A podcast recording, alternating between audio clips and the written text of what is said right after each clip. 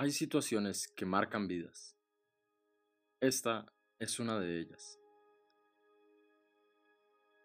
Era noviembre del año de 1996. La situación no podía estar peor. El predicador, después de haber sido evangelista connotado durante años, se encontraba sin trabajo y sin ministerio. Sin embargo, le quedaba lo más importante, su esposa y sus dos pequeños hijos.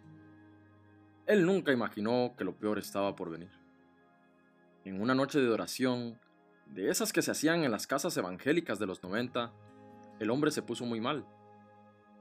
Era evidente que algo no estaba bien en su cuerpo. Su esposa, enfermera de profesión y con años de experiencia, reconoció que aquel extraño dolor y aroma proveniente de su garganta era algo peligroso. Así que lo llevó al médico para su revisión. Los resultados no tardaron en llegar. Era cáncer. Y no uno cualquiera, sino uno avanzado en su estómago. Las probabilidades de vivir eran muy pocas. Solo quedaba la opción de una cirugía para extirpar el tumor y rogar porque sobreviviera el proceso.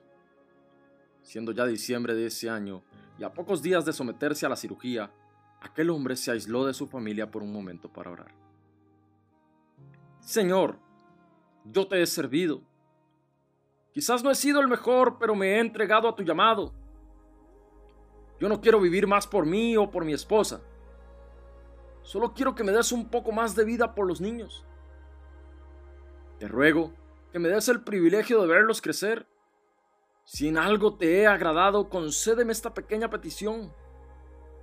Que pueda ver cómo mis hijos se desarrollan y sirven para tu gloria.